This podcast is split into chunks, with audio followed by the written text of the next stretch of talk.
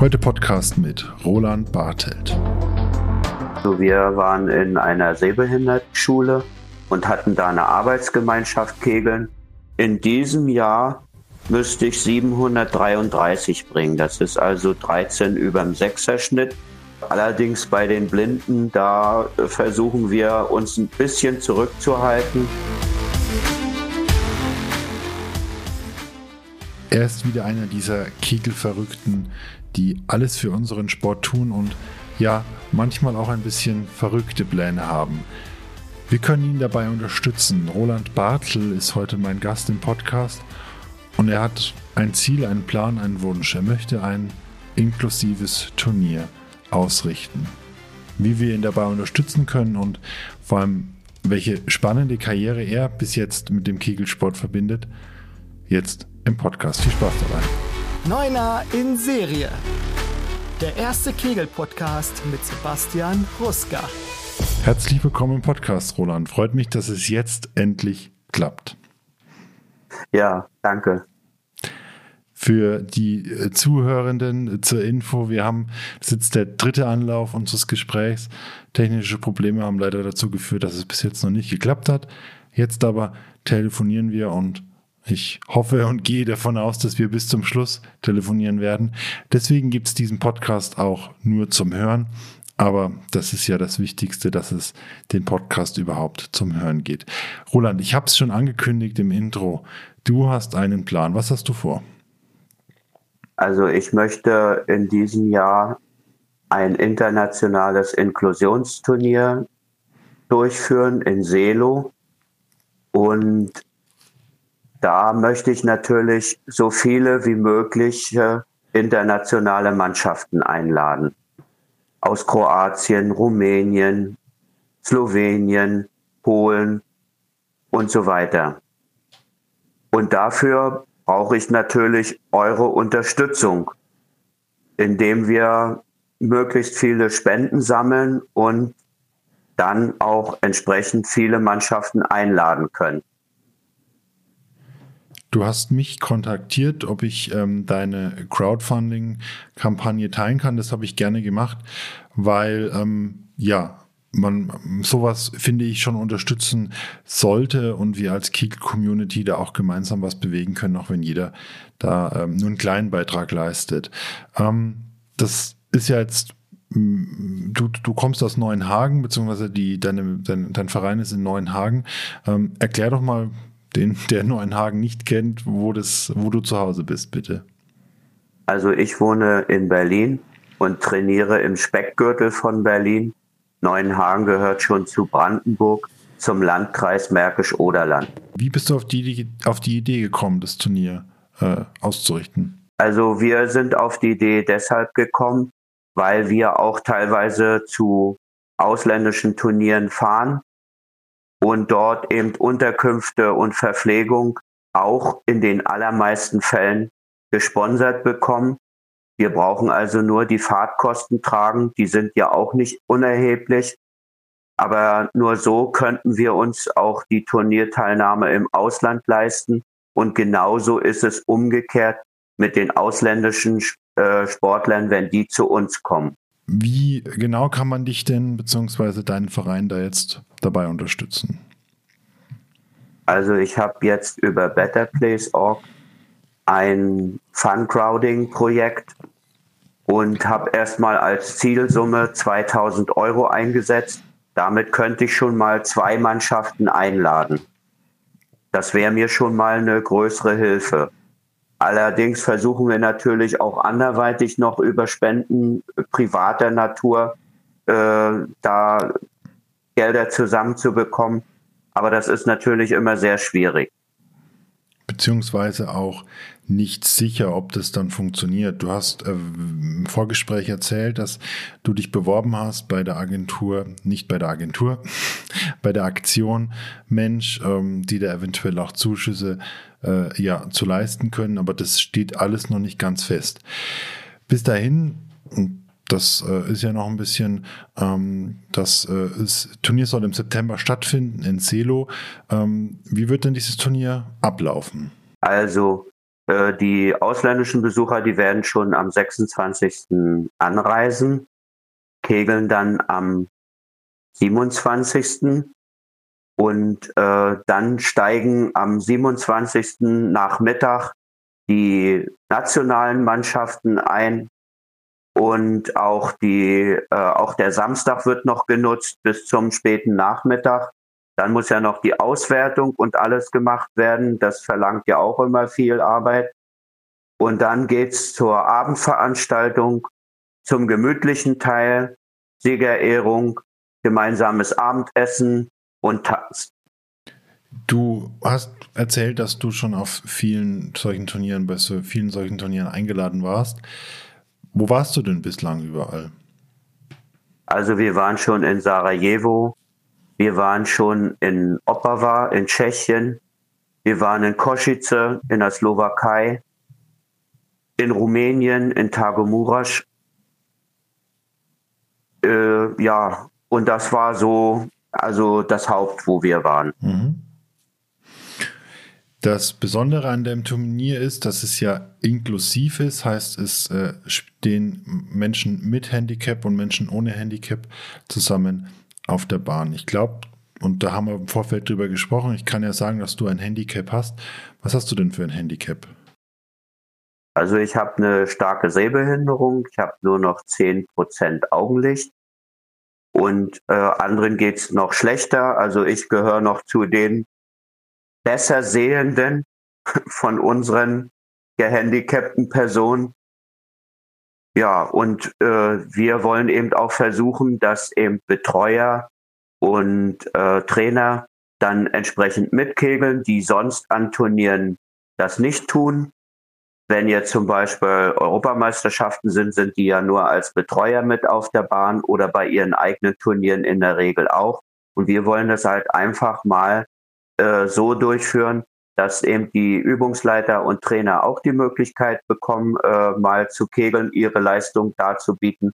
Dafür sind die auch in eine extra Gruppe eingruppiert, äh, äh, sodass die also äh, dann unter sich sozusagen im ersten Moment kegeln. Wenn sie in der Mannschaft kegeln, kriegen sie natürlich entsprechend Abzüge, andere dann Zuzüge sozusagen, so dass es am Ende, wenn die in der Mannschaft mitkegeln, ein relativ faires, lang erprobtes Verfahren ist, was sich eigentlich bisher in den letzten Jahren bei nationalen Turnieren immer gut äh, ja, gezeigt hat. Das Turnier findet auf Klassikbahnen statt? Ja. Hast du erzählt? Welchen Modus werdet ihr denn spielen? Also wir spielen 4 mal 25 in die Vollen, weil abräumen geht ja bei uns nicht. Also bei uns wird nur in die Vollen gespielt. Äh, die Betreuer kegeln allerdings dann auch äh, in die Vollen nur. Aber trotzdem äh, wird das für die auch eine Herausforderung sein. Inwieweit eine Herausforderung? Naja, die trainieren ja jetzt nicht so immer mit wie wir. Und wir sind natürlich auch äh, trainiert auch und sind, fahren ja auch zu anderen Wettkämpfen, wo sie jetzt selber nicht mitpegeln. Ich denke schon, äh, da wird manch einer äh, schon auch ja, zu knabbern haben an den Ergebnissen, die Sehbehinderte oder Blinde in der Lage sind zu kegeln. Und mutmaßlich dann ein paar Tage später auch mit dem Muskelkater, wenn du sagst, das, das kann passieren, ja. Das gar nicht äh, trainieren. Jetzt kommen wir schon langsam zu dir. Lassen wir mal dein, äh, dein geplantes Turnier kurz beiseite. Wir kommen nochmal äh, später darauf zurück. Du kegelst schon sehr lange. 1972 hat bei dir alles angefangen, hast du mir geschrieben. Und seitdem hat sich das Kegeln irgendwie nicht so ganz losgelassen. Wie ging das, hat es damals bei dir angefangen? Also wir waren in einer Sehbehindertenschule und hatten da eine Arbeitsgemeinschaft Kegeln. Und das habe ich seit der fünften Klasse gemacht. Und ja, und wir haben dann auch äh, Wettkämpfe gemacht und so weiter. Dann bin ich äh, in eine andere Schule gewechselt und habe die Lehre gemacht. In der Zeit musste ich natürlich aussetzen, leider. Aber als ich die Lehre beendet hatte, bin ich in, meinem in meinem Heimatort Rostock dann wieder mit dem Kegeln begonnen. Und äh, ja, und seitdem kegel ich durchweg und äh, ja, kann da auch nicht loslassen. Stelle eher manchmal andere Sachen zurück, was nicht immer gerade im Sinne der Familie ist, aber so kegelverrückt bin ich leider. Wie äh, viele Tage, wie viel Zeit verbringst du denn in der Woche auf der Kegelbahn? Also Kegeln tun wir eigentlich nur äh, so zwei, drei Stunden, weil wir sind auch nicht so viele in der Abteilung. Ich muss dann zureichen und selber kegeln. Äh, aber wir haben auch am Wochenende öfter Wettkämpfe, mindestens zwei im Monat. Ja, manchmal drei, manchmal nur ein, also ganz unterschiedlich, sodass da auch immer einiges an Zeit weggeht. Wie mit jedem Gast möchte ich mit dir auch noch eine Schnellfragerunde machen. Heißt, ähm, ich sag dir ein paar Begriffe, die ich jedem Gast äh, stelle ähm, und bitte um kurze Antworten. Äh, du kannst auch kurz überlegen, eventuell gehe ich auch nochmal drauf ein. Aber gerade dich, Roland, dich mal jetzt nicht so kennt, ähm, möchte ich doch, dass die Zuhörenden dich noch ein bisschen besser kennenlernen können. Bist du bereit? Ja. Dein kompletter Name? Roland Bartelt. Hast du einen Spitznamen? Manche sagen Rollo zu mir. Dein Geburtsdatum? 27.03.60. Du kegelst Zeit? 1972. Deine offizielle Bestleistung? Bei Classic 730 auf 120 Wurf und bei Bohle äh, 784 in Halberstadt. Hast du eine. Bei 100 Wurf allerdings. Hast du eine Kegelbahn, die du gar nicht magst? Eigentlich nicht. Hast du eine Lieblingsbahn? Auch nicht wirklich. Kein Problem. Offizielle Bestleistung äh, auf der Bohle, die war bei 780? 84. 84, ja. 784. Wie ist die einzuschätzen? Ich als Nicht-Bohle-Kegler, du spielst ja auch nur auf volle. Ähm ja, bei Bohle gibt es eh nur volle. Da gibt es keine Abräumer. Aber äh, auch für alle Sehenden aber äh, die Bahn, die fiel natürlich auch gut. Und äh, ja, also für 100 Wurf bei Bohle sagt man immer, alles, was über 700 ist bei 100 Wurf, das ist gut. Alles, was bei 120 Wurf über 840 Wurf, äh, 840 Holz ist, ist gut, sodass man das ungefähr so einschätzen kann. Wo hast du damals die 784 gespielt? In Halberstadt. In Halberstadt. In Sachsen-Anhalt. Sachsen-Anhalt. Das Turnier findet zwar auf Klassik statt, du hast aber auf Bohle begonnen und bist aktuell auch auf der Bohle zu Hause. Das war aber nicht immer so, beziehungsweise nachdem du dann nach Berlin gekommen bist, 2002 ungefähr war das, ähm, bist du auch mit den anderen Bahntypen in Berührung gekommen. Wie ging das dann da weiter, nachdem du 2003 dann das erste Mal auch alle Landesmeisterschaften gespielt hast? Ja, das war natürlich für mich ungewohnt, weil ich ja die Bahntypen nicht kannte. Äh, und Schere spielen wir auch nicht oft, meistens nur zur Landesmeisterschaft und zur deutschen Meisterschaft, weil da gibt es bei uns keine Qualifizierungsmöglichkeiten, sondern das, wer, wer bei der Landesmeisterschaft teilnimmt, der ist dann auch, startet auch bei den deutschen Meisterschaften. Äh, bei Bohle und Klassik sieht das zum Teil ein bisschen anders aus. Da werden dann drei oder vier Punktspiele absolviert. Und die Besten daraus, die starten dann bei der deutschen Meisterschaft.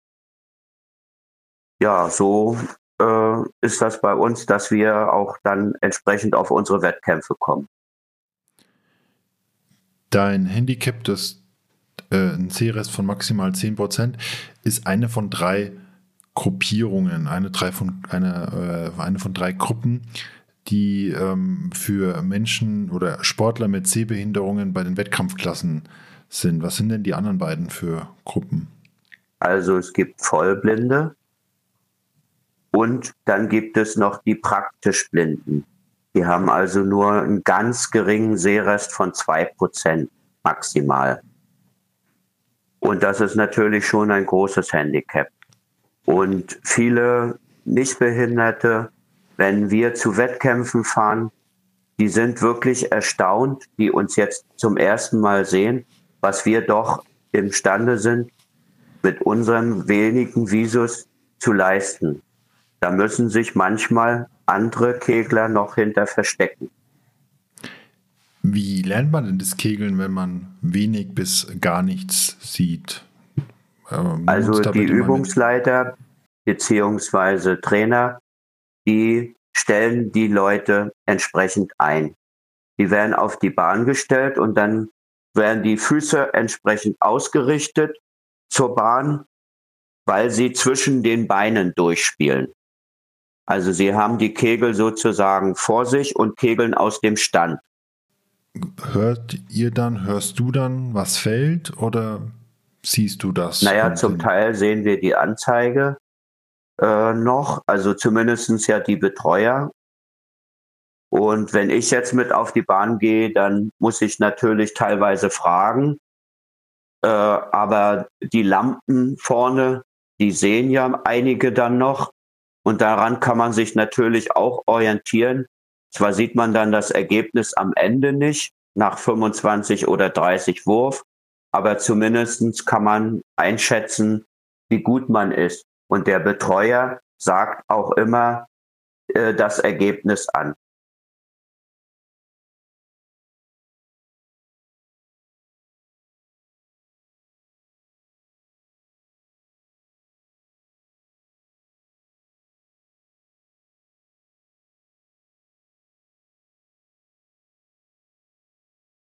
Also wir hatten Leistungslehrgänge, an denen konnten die besten drei Sportfreunde in jeder Gruppe bei Männern und Frauen mitfahren.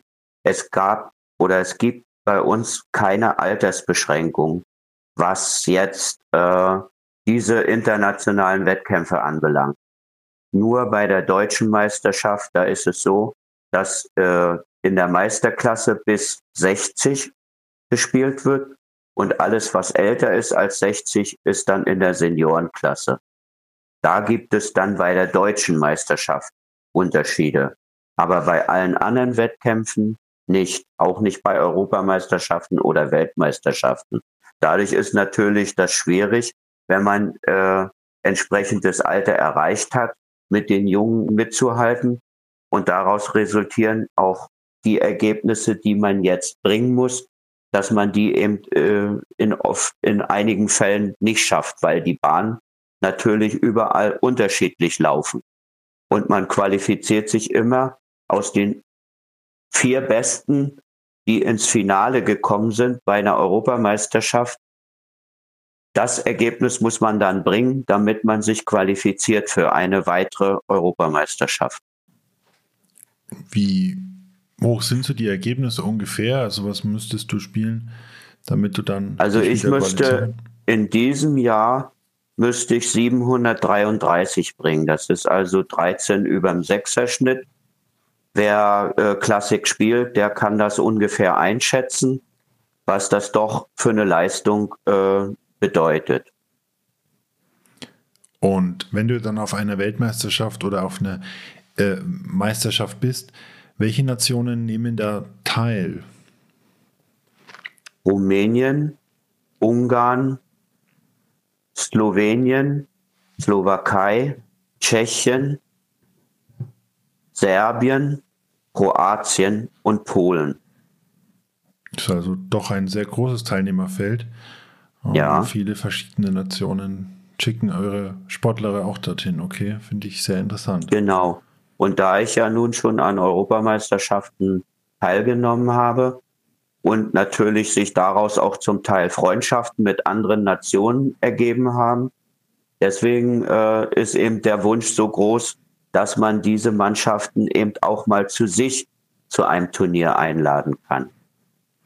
Welche Mannschaften wären das? Wären das dann äh, Nationalmannschaften oder auch andere Clubmannschaften?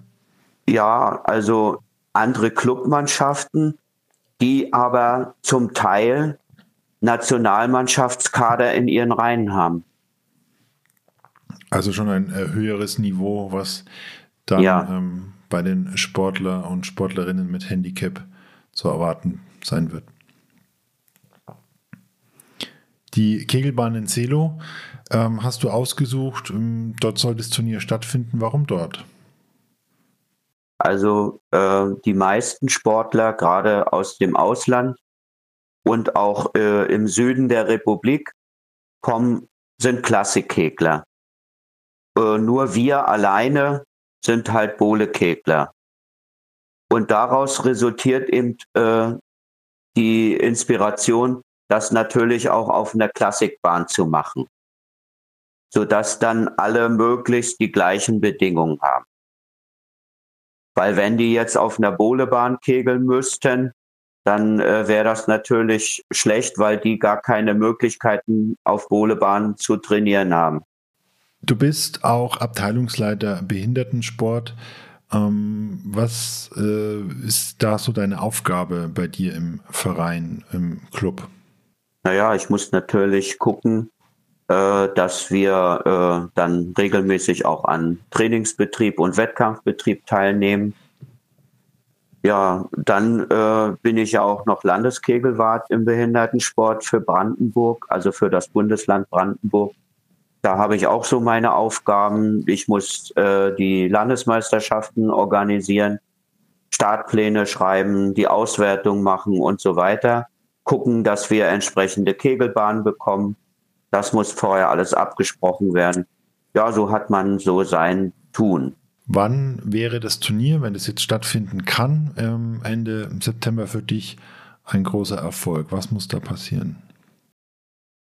Naja, wir, wir, wir gucken natürlich, dass wir auch öffentliche Gelder kriegen, wissen aber immer nie, äh, wie die öffentliche Hand die Mittel zur Verfügung stellt, die wir beantragen. Dann äh, gucken wir natürlich auch, äh, wie gesagt, ob wir noch andere Spendengelder bekommen können aus Privatspenden. Also ich habe vieles angeschrieben, auch Versicherungen, Banken und ja, aber man muss immer sagen, dass der, das Behindertenkegeln halt nicht so hochrangig ist, dass es so große Sponsoren findet, wie jetzt Fußball oder olympische Sportarten oder paralympische Sportarten, so dass man da oft so ein bisschen auf der Strecke bleibt. Und deshalb muss man natürlich auch versuchen, über dieses Fun-Crowding-Projekt äh, Gelder äh, einzufordern, und wenn es auch immer kleine Summen sind und wenn jeder nur 10 Euro spendet und es kommen 220 Leute zusammen, dann ist man schon bei 200 und so weiter. Also so dass man also umso mehr man äh, da publik machen kann und umso mehr bereit sind, einfach nur eine kleine Summe zu zahlen, dass man das Ziel dann auch erreichen kann. Ich packe auch nochmal die Kampagne unten in die Show Notes beziehungsweise in die Beschreibung und auf den so Social Media Kanälen im Zuge der Veröffentlichung des Podcasts, damit jeder auch ähm, ja, dich äh, unterstützen kann und äh, daran mithelfen kann, deinen Traum zu verwirklichen. Das ähm, möchte ich gerne auch äh, entsprechend hier mitgeben. Eine Frage habe ich noch. Ich hoffe, ähm, es ist okay, wenn ich sie stelle. Ähm, Kegeln lebt für viele von Anfeuerung, von ähm, Gesängen und von ja, äh, Sprüchen, die gerufen werden, wenn ein gewisses Bild fällt. Wie ist es bei euch im äh, Kegeln mit Handicap? Feuert ihr euch auch an? Also wir feuern uns auch an. Äh, allerdings bei den Blinden, da versuchen wir uns ein bisschen zurückzuhalten äh, weil die natürlich viel auf Akustik äh, achten müssen und so weiter. Die orientieren sich ja viel daraus, weil sie ja nichts sehen können. Bei Europameisterschaften, da ist das die Hölle los. Da schreit jede Nation für sich natürlich, wer dann auf der Bahn ist. Und da geht's richtig zur Sache. Da muss man schon starke Nerven haben. Aber die schon mal international gekegelt haben, die können ein Lied davon singen, denke ich. Wie gehst du persönlich damit um? Bist du da noch nervös oder ist das für dich schon? Ja, Routine? natürlich ist man bei jeder Meisterschaft nervös. Ob es nun mit Anfeuern oder, oder so, man konzentriert sich möglichst auf seinen Wurf und, und so weiter. Ja, also das, das muss man äh, also in Kauf nehmen. Das, oder beziehungsweise macht man ja auch gern, wenn es gut läuft und man wird angefeuert. Das motiviert ja auch. Dann kommen wir nochmal kurz zurück zu deinem großen Plan, ein internationales Turnier in Silo stattfinden zu lassen, auszurichten. Du sammelst aktuell über Crowdfunding. Wir haben es vorhin kurz angedeutet, dass du auch versuchst, öffentliche Gelder zu bekommen. Bis wann muss denn feststehen, ob du Mannschaften einladen kannst und mit wie vielen Mannschaften wirst du mindestens oder möchtest du mindestens das Turnier stattfinden lassen? Also ich, vers ich versuche bis Ende Februar äh, die Anträge durchzuhaben. Das heißt, dass dann die Bewilligungen entsprechend da sind, so dass ich weiß, mit welchen Geldern ich rechnen kann. Dann kann ich auch die Einladungen rausschicken. Hotels, äh, so für die Unterkünfte, sind allerdings schon in ganz Selo geblockt. Also für das Wochenende nur für uns weil Selo selbst ist eine relativ kleine Stadt und hat jetzt nicht so viele Unterkünfte. Und ich würde das Turnier theoretisch auch mit drei Mannschaften machen. Also das findet auf alle Fälle statt.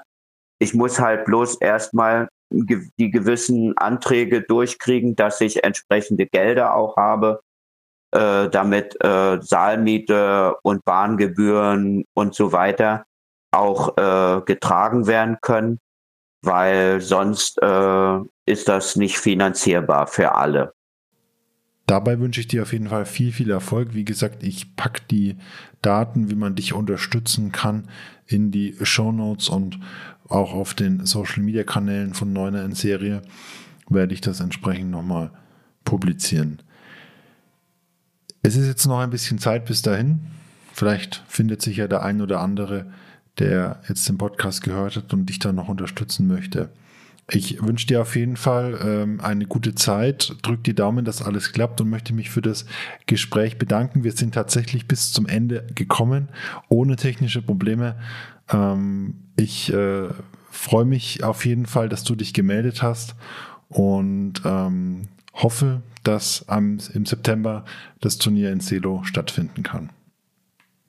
Und ich kann nur sagen, ich bedanke mich für die bisherige Unterstützung und hoffe, dass dieser Postcard dazu beiträgt, möglichst viele Leute zu erreichen, wo der eine oder andere sagt, Mensch, das ist ein gutes Projekt, das ist förderungsfähig, da gebe ich gerne mal einen Zehner und damit am Ende äh, das Projekt auch gelingen kann. Viel Erfolg dabei und sehr gerne. Weiterhin viel und gut Holz. Danke. Neuner in Serie. Der erste Kegel-Podcast mit Sebastian Ruska.